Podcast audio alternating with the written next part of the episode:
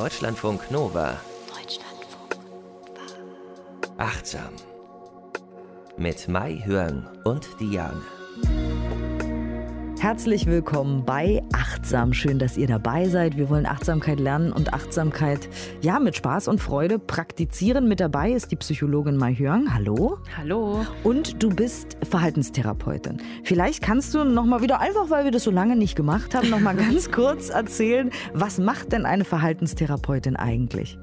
Also in der Verhaltenstherapie gehen wir davon aus, dass man ungünstige Verhaltensweisen oder auch Denkmuster, dass das so quasi angelernt ist. Also wir haben irgendwann mal in unserem Leben, manche kennen auch diesen Begriff konditioniert, dass wir einfach ungünstige Verhaltensweisen gelernt haben und das kann man wieder auch verlernen durch Techniken, die vor allem in der Verhaltenstherapie wissenschaftlich fundiert sind. Und was mich so glücklich macht, ist, dass die Verhaltenstherapie sich in den letzten 20 Jahren auch sehr geöffnet hat, auch mehr mit Emotionen arbeitet arbeitet und wir nennen das so die dritte Welle. Und da kommt Achtsamkeit wieder ins Spiel. Also Verhaltenstherapeuten arbeiten auch sehr, sehr viel mit Achtsamkeit. Na, da schließt sich ja der Kreis. Ne? Das ist ja super, ja. dass wir hier zusammengefunden haben an dieser genau. Stelle. Wir ja. reden über Achtsamkeit, wir leben Achtsamkeit, wir machen das ganz mit viel Liebe und immer wieder. Und an dieser Stelle wollen wir euch mal von MBSR berichten. Das ist ein Programm beziehungsweise die Mutter aller Achtsamkeitsprogramme, könnte man sagen, oder? Auf jeden Fall. Also MBSR steht für Mindfulness-Based Stress Reduction, auf Deutsch Stressbewältigung durch Achtsamkeit. Und dieses Programm ist wirklich das erste, was so in den Westen reingebracht wurde, um Achtsamkeit ja hier so zu implementieren als Praxis. Und tatsächlich, wenn man sich jetzt einfach andere Programme anguckt, die es jetzt gibt zur Achtsamkeit, die sehen alle so ähnlich aus. Alle sind irgendwie acht Wochen lang, haben irgendwie dann einen Praxistag oder so. Also deshalb ist es wirklich die Mutter der Achtsamkeitsprogramme hier. MBSR BSR. Also wir wollen euch ja inspirieren. Es gibt ja verschiedene Arten, Achtsamkeit zu praktizieren und im Alltag immer mal wieder kurz zu machen oder so. Man kann aber auch, wenn man jetzt sagt, oder vielleicht kennt ihr jemanden, der richtig so Burnout hat oder der wirklich mhm. mega gestresst ist. Und dann könnte man natürlich sagen, dann mache ich doch jetzt nicht auch noch ein Programm. Ja, aber es ist ja tatsächlich hilfreich. Das ist jetzt nicht aus Langeweile oder so, sondern das hilft gegen Stress und alles, was wiederum Stress mit uns macht. Also von Bandscheibenvorfällen zu Magengeschwüren zu Bluthochdruck zu Migräne, weiß der Teufel. All das ist ja in irgendeiner Weise mit Stress assoziiert und da hilft eben MBSR. Also wir fangen aber mal ganz beim Anfang an, weil ich finde die mhm. Gründungsgeschichte von MBSR auch wahnsinnig spannend, weil das war 1979. Genau, ja. 1979 hat John Kabat-Zinn, der ist eigentlich Molekularbiologe, die Mindfulness-Based Stress Reduction Clinic äh, gegründet. Das ist äh, Teil der University of Massachusetts gewesen und es ist einfach wirklich ein Teil der ambulanten Versorgung der Klinik gewesen und ähm, hat zum Department, also für Verhaltensmedizin damals gehört. Jetzt nennt man das ganzheitliche Medizin, aber damals war diese Idee noch sehr jung, dass irgendwie Körper und Geist irgendwie so zusammengehören. Aber äh, er hat sich wirklich so aus seiner meiner eigenen buddhistischen Meditationspraxis so gedacht, irgendwie müssen wir doch den Menschen helfen, dass sie auch Tools bekommen, wie sie sich selbst helfen können, nämlich zum Beispiel durch Meditation. Und sie hat einfach gesehen, nur Medikamente, das bringt zum Beispiel bei Patienten, die chronische Schmerzerkrankungen haben, wenig. Und das Interessante daran finde ich ist auch, also meditiert wird ja schon seit Jahrtausenden äh, mhm. von Jahren und so. Aber im Westen, also namentlich in diesem Fall in den USA, wurde das immer so ein bisschen als esoterischer Kram runtergespielt und die Leute hatten auch so ein bisschen Angst, dass sie dann irgendwie, keine Ahnung, Buddhist werden müssen oder so, wenn sie jetzt mhm. anfangen zu meditieren. Und ihm war das ganz, ganz wichtig, es wirklich als ein, wie du sagst, Tool zu sehen, um seine Gesundheit zu stärken. Ne? Und deswegen hat er dieses Programm, wie sagt man, säkulär Säkul angelegt. Genau. Ne? Ja, ja. Und auch noch total wissenschaftlich fundiert. Es ist wirklich ein forschungsbasiertes Programm. Die Daten, die haben einfach für sich gesprochen. Und die ganzen Ärzte, die damit vorher gearbeitet, also nicht gearbeitet haben, haben einfach gesehen, dem Patienten geht's besser und es gibt dementsprechende Forschung dazu. Und dann war das verkauft. Ja. und das lief dann wohl auch ganz gut. Du hast da auch noch ein Zitat mitgebracht, warum Achtsamkeit gesund macht, ne? Genau, also aus seinem Buch ähm, Gesund durch Meditation, da hat er gesagt, wie wichtig es ist, einfach an dieser Praxis dran zu bleiben. Er schreibt, es gibt kein Medikament, das gegen Stress oder Schmerz unempfindlich macht. Kein Wundermittel, mit dem Probleme von selbst verschwinden und Heilung einsetzt. Es verlangt den bewussten Einsatz unserer Kräfte, wenn wir den Weg in Richtung Heilung, des inneren Friedens und Wohlbefindens einschlagen wollen. Und das bedeutet zu lernen, mit dem Stress und dem Schmerz zu arbeiten, der uns eben jetzt zu schaffen macht. Also ich, ich finde, aus diesem Zitat wird einfach mal deutlich, man muss auch dranbleiben. Also es ist wirklich ein Training, so wie du das auch, also wirklich ein Training. Und am Ende dieses Trainings schreibt er sowas wie, jetzt fängt das Training erst richtig an. Also wenn man dann wieder zurück ins Leben geht. Ja. ja, wir sagen das ja auch immer Folge für Folge. Es ist nicht so, ja. dass die Achtsamkeit vom Himmel fällt und es ist auch nicht so, dass wir in Batikhosen irgendwie ums Feuer laufen oder so, sondern das ist ein Training, was wir hier machen. Ein Training, was viel Spaß macht, viel Spaß bringen kann. Wir haben ja auch schon über spielerisch achtsam gesprochen und äh, Humor und Achtsamkeit, wie wichtig das alles ist. Nichtsdestotrotz, wenn man nur diesen Podcast hört, übrigens, Profi-Tipp, dann ist ja. das noch nicht Achtsamkeitspraxis. Nein. Ich habe auch noch ein Zitat mitgebracht zu seinem äh, Programm MBSR von ihm selber. Ich habe auch gerade ein Buch gelesen, das heißt MBSR, die Kunst, das ganze Leben zu umarmen. Da sind auch CDs dabei, da kann man dann also das einfach mal zu Hause ausprobieren, wenn man jetzt zu Corona-Zeiten sagt, ja, wo soll ich denn hingehen? Das ist auch ein schönes Zitat, wie ich finde, von John Kabat-Zinn. Ich zitiere. Worauf wir hinarbeiten, ist eine veränderte innere Einstellung, ein persönlicher Sinneswandel. Nicht eine Verstärkung der Ich-Bezogenheit und erneute Konzentration auf die Krankheit. Wir stellen das, was noch funktioniert, in den Vordergrund, nicht die Defekte ohne diese deswegen zu ignorieren. Der Kern des Problems, der Krankheit, ist das Nichterkennen der eigenen Ganzheit. Unsere Beschäftigung mit Schmerzen und Symptomen besteht darin, in die Empfindung, die Geist und Körper gerade dominiert, einzutauchen, anstatt sie zu bekämpfen. Darüber hatten wir auch schon mal gesprochen, als es um Schmerz ging. Achtsam mhm. Schmerz wahrnehmen. Da hattest du auch sowas gesagt wie, man muss diesen Schmerz erstmal sehen und ja, dem aufmerksam Aufmerksamkeit schenken. Ja, ja, weil wenn wir das nicht spüren und einfach irgendwie nur unterdrücken, wie soll es dann weggehen? Also das ist, äh, es ist, hört sich so einleuchtend an, aber wir machen das ja den ganzen Tag. Wir gucken irgendwie nicht auf unsere schwierigen Gedanken und Gefühle und sie wachsen dann immer weiter, rumoren immer weiter und versuchen den Weg nach oben zu bekommen, ja. Und das ist, äh, was MBSR macht. Also wie gesagt, es ist ein Training. Es dauert mhm. acht Wochen. Dann fangen wir mal an, darüber zu sprechen, wie das Ganze funktioniert. Also, man mhm. trifft sich, ne? In einer, ja, in einer Gruppe. Genau, ja. Du hast es ja. selber auch schon gemacht. Erzähl doch auch mal ein bisschen, wie das bei dir war. Ja, ich habe das vor so äh, 10, 11 Jahren gemacht, als ich im Studium war. Das war im Bachelorstudium. Es war super stressig, mein Studium. Ich musste sehr viel auswendig lernen, sehr viele Klausuren.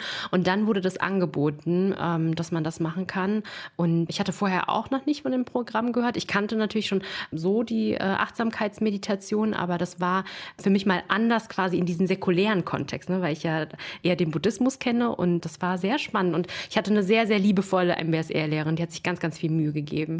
Und da trifft man sich also erstmal in einer Gruppe und redet über Achtsamkeit oder was genau passiert da bei diesen Treffen? Bei dem Treffen ist es so, dass es immer ein inhaltliches Thema gibt, also pro Woche. Jede Woche gibt es ein anderes Thema und man fängt mit einer kurzen Meditation an und dann gibt es dieses Thema und dann macht man zum Beispiel am Anfang noch diesen Bodyscan, den wir hier auch schon in Achtsam hatten, in einer Kurzversion mhm. und dann kriegt man ja auch Hausaufgaben auf. Also das heißt, jede Woche gibt es ein Thema, über das ausgetauscht wird und gesprochen wird und man lernt dann was Neues, wie zum Beispiel Sitzmeditation oder Gehmeditation oder wie man äh, was Stress in einem auslöst oder so. Und man schreibt und, übrigens auch ein MBSR-Tagebuch. Ja, ja, ja, genau. Weil ich genau. doch immer so scharf auf Schreiben bin. Ja, ja, also es hat immer so einen Input-Charakter, aber auch ganz vor allen Dingen wird gemeinsam praktiziert und dieser Austausch in der Gruppe ist auch ganz toll, dass man immer fragt, und wie war es letzte Woche damit zu üben, wie, wie waren die Hausaufgaben, ist es einem schwer gefallen? Und die Gruppe trägt einen da wirklich auch, also es ist total schön, sich auch austauschen zu können. Und hattest du da das Gefühl, dass manche eigentlich das nicht mehr wollen? Oder haben Leute auch aufgehört und gesagt, das ist mir jetzt hier alles zu anstrengend? Tatsächlich äh, gegen Ende, als die Klausuren dann kamen, dann sind ein paar Leute nicht mehr gekommen, wo ich dann gedacht habe, jetzt brauche ich es ja besonders. Ne? Also dann ja. ähm, habe ich mich sehr gefreut, dann zu kommen. Aber im Grunde genommen hatte ich schon das Gefühl, dass es den Leuten sehr, sehr gut getan hat. Ja. Mhm.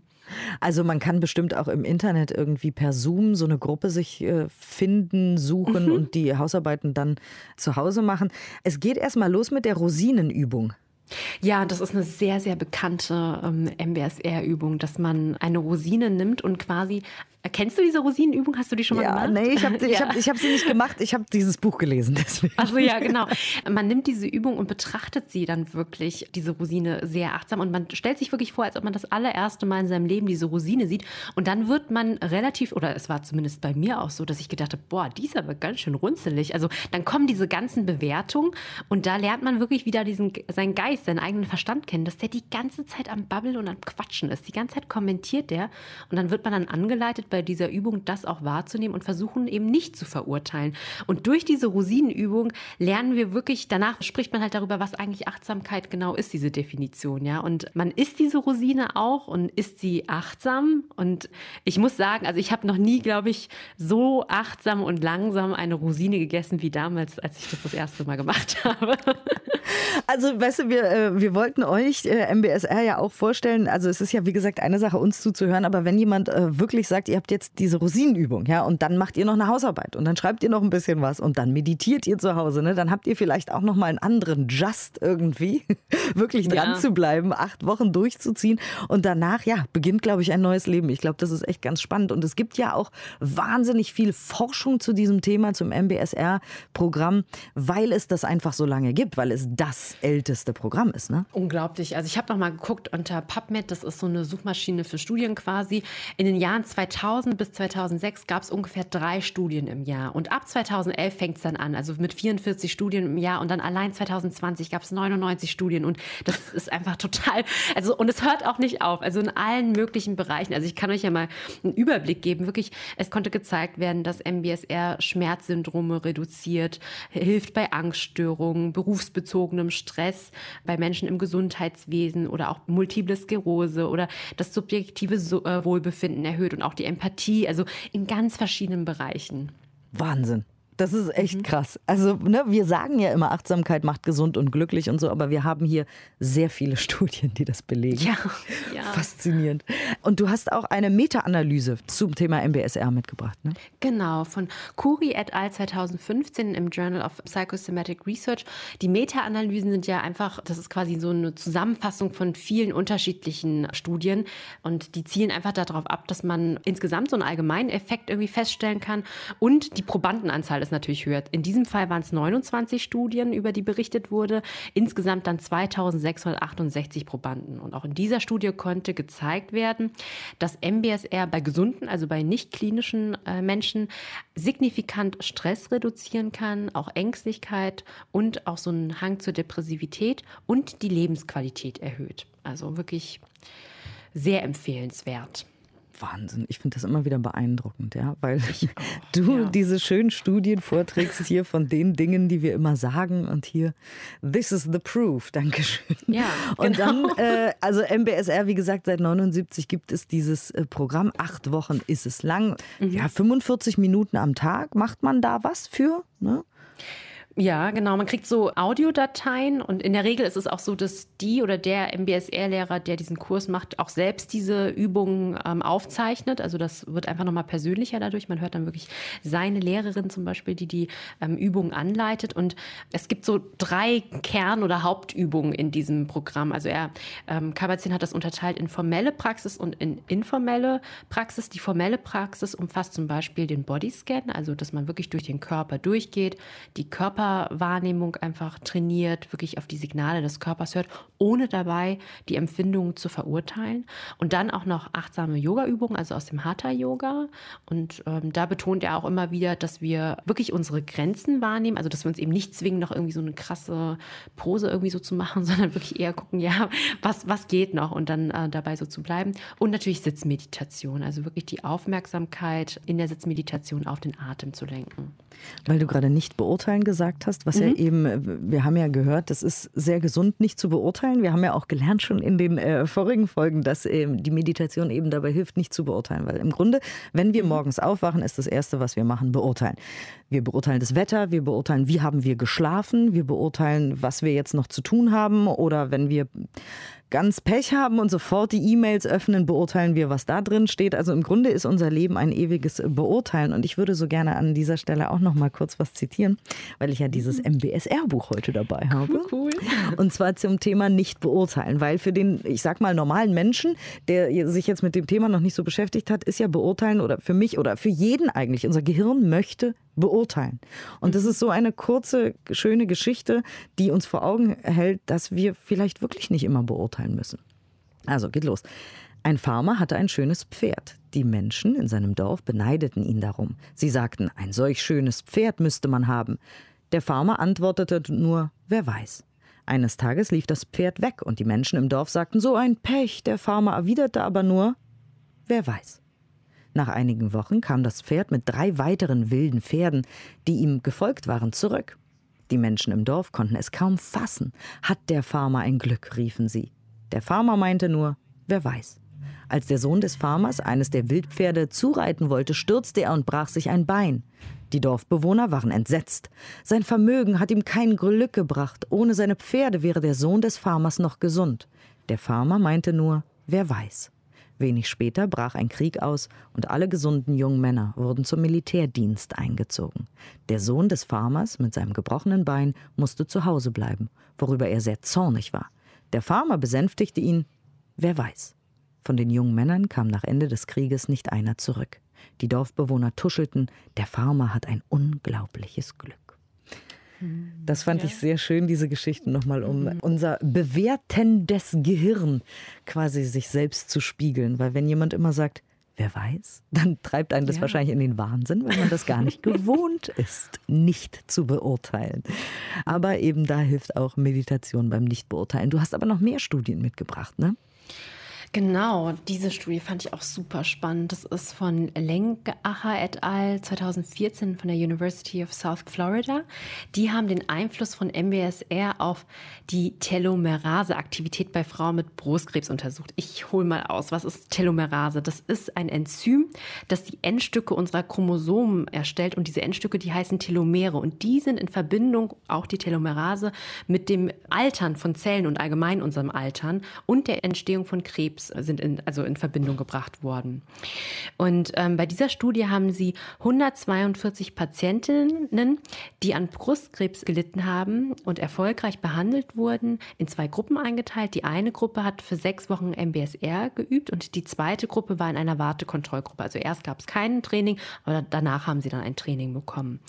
Das Ergebnis zeigte, dass nach sechs Wochen und auch nach zwölf Wochen nach dem äh, Training die MBSR-Gruppe Gruppe eine deutliche Erhöhung dieser Telomerase-Aktivität hatte. Also im Durchschnitt 17 Prozent mehr als die Gruppe, die kein Training bekommen hat. Also das bedeutet, die ForscherInnen, die ziehen das Fazit, diese erhöhte Telomerase-Aktivität, die kann dafür sorgen, dass unsere Zellfunktion viel gesünder ist und gegen diesen Abbau von diesen Telomeren ist. Also es ist wirklich so, im Laufe der Zeit, wenn unsere Chromosomen quasi repliziert werden, werden die Telomere immer kürzer. Also daran sieht man wirklich das biologische Alter. Und das finde ich echt so krass. Also das MBSR, das ist einfach super, super, super mächtig, weil dadurch, dass MBSR dieses Grübeln und auch diese übertriebene Bewertung von möglichen Bedrohungen, also Stresssituationen reduziert und wir weniger Stress erleben, sieht man das wirklich auch biologisch in unserem Körper einfach, dass es Veränderungen gibt.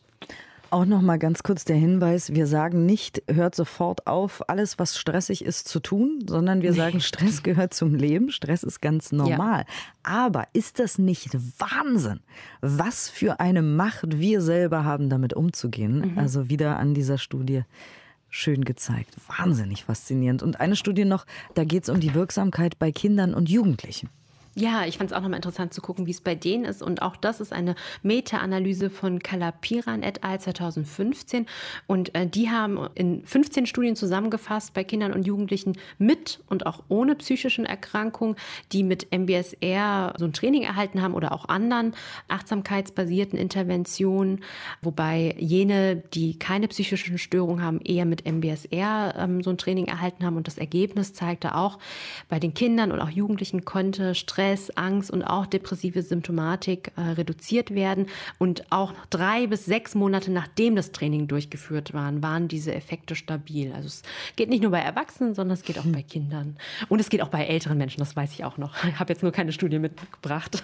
Aber es gibt ja. viele und an dieser Stelle auch nochmal der Hinweis, der liebevolle Hinweis, weil oft auf Social Media, wenn jetzt irgendwie sowas gepostet wird, dann mhm. äh, kommentieren viele drunter so, ja, wollt ihr damit sagen, dass wir selber schuld sind, wenn wir krank sind? Es geht niemals um Schuld mhm. an dieser Stelle. Es geht immer um Inspiration und Empowerment und Inspiration, was alles in unserer Macht steht. Und natürlich steht nicht alles in unserer Macht, aber immer, immer ein kleines Stückchen mehr, als wir tatsächlich denken. Und ja. das finde ich so faszinierend jetzt bei MBSR und auch diesen Studien. Also wenn ihr wirklich da noch mehr in die Tiefe gehen wollt, dann bucht doch einfach mal so einen Kurs. Ja, es ist Arbeit, das kann Mai Jürgen bestätigen. Ja. Aber du hast durchgezogen bis zum Schluss, oder? Ja, ich habe es durchgezogen. Und es gibt ja am Ende nochmal so einen Schmankerler, nämlich dieser Tag der Achtsamkeit.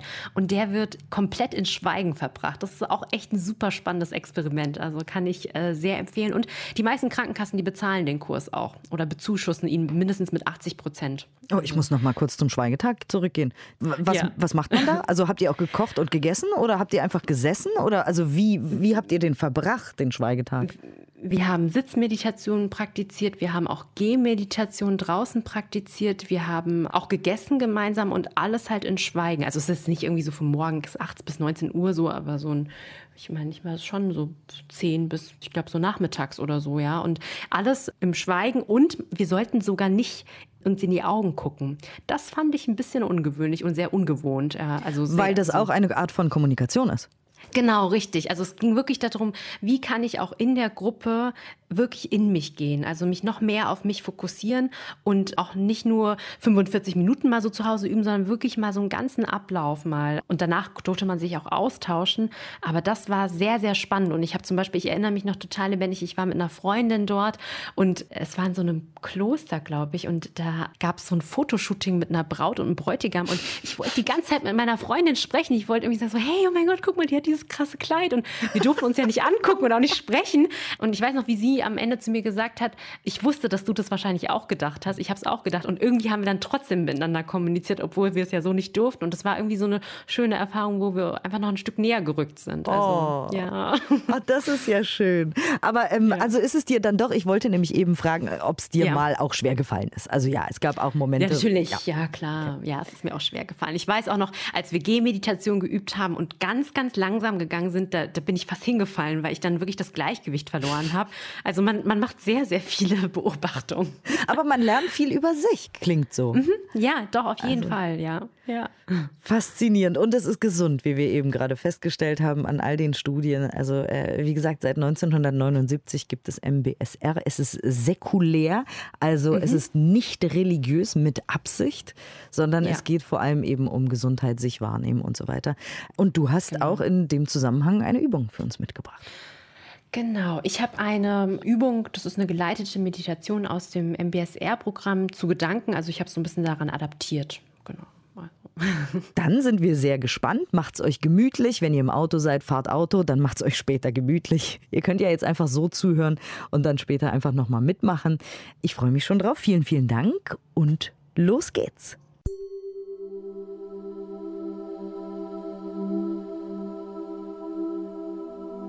Dies ist eine geleitete Meditation aus dem MBSR-Programm zu Gedanken.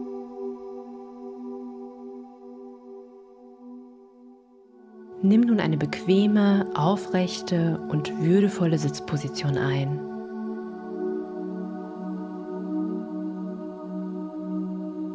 Durch diese stabile Position hilfst du deinem Geist und deinem Körper zur Ruhe zu kommen.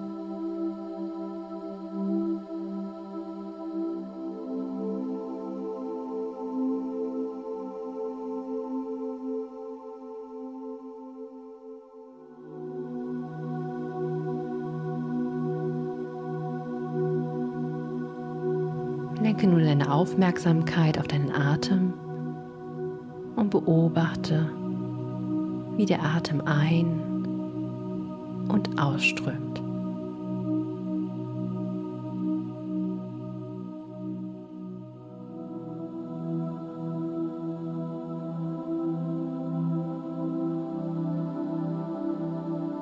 Gehe nun sanft mit deiner Aufmerksamkeit zu deinen Gedanken.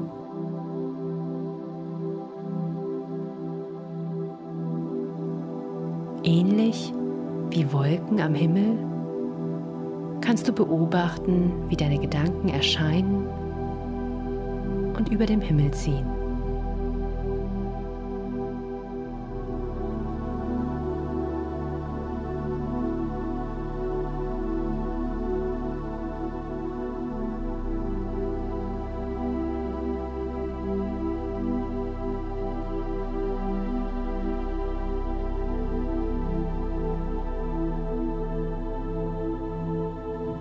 Betrachte die Gedanken als voneinander getrennte Ereignisse, die dein Bewusstsein betreten und wieder verlassen.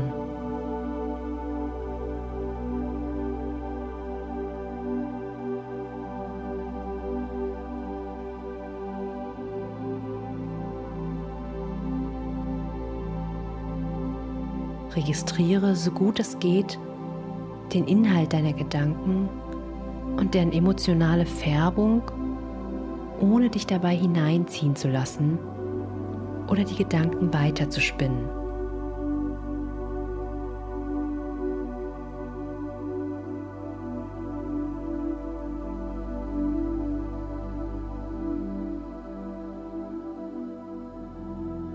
Du wirst schnell feststellen, dass keine Gedanken von Dauer ist. Sie sind unbeständig, kommen und gehen wieder.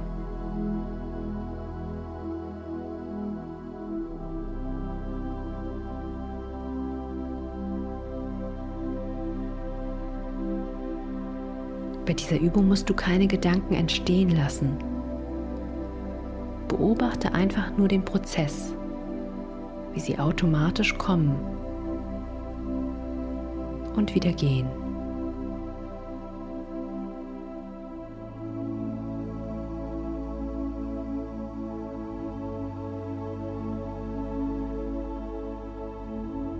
Nimm wahr, wie häufig deine Gedanken Personalpronomen wie ich, mich und meine beinhalten. Was passiert, wenn du deine Gedanken nicht mehr auf dich selbst beziehst, sondern einfach als ein weiteres Ereignis, was dein Bewusstsein streift, wie die Wolke am Himmel?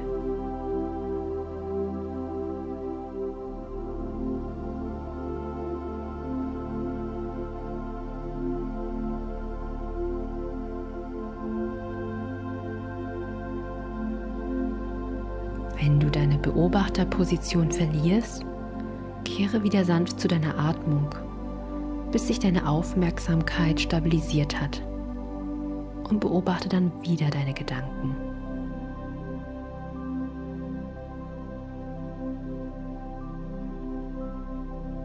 Ich wünsche dir viele spannende Entdeckungen mit der Übung.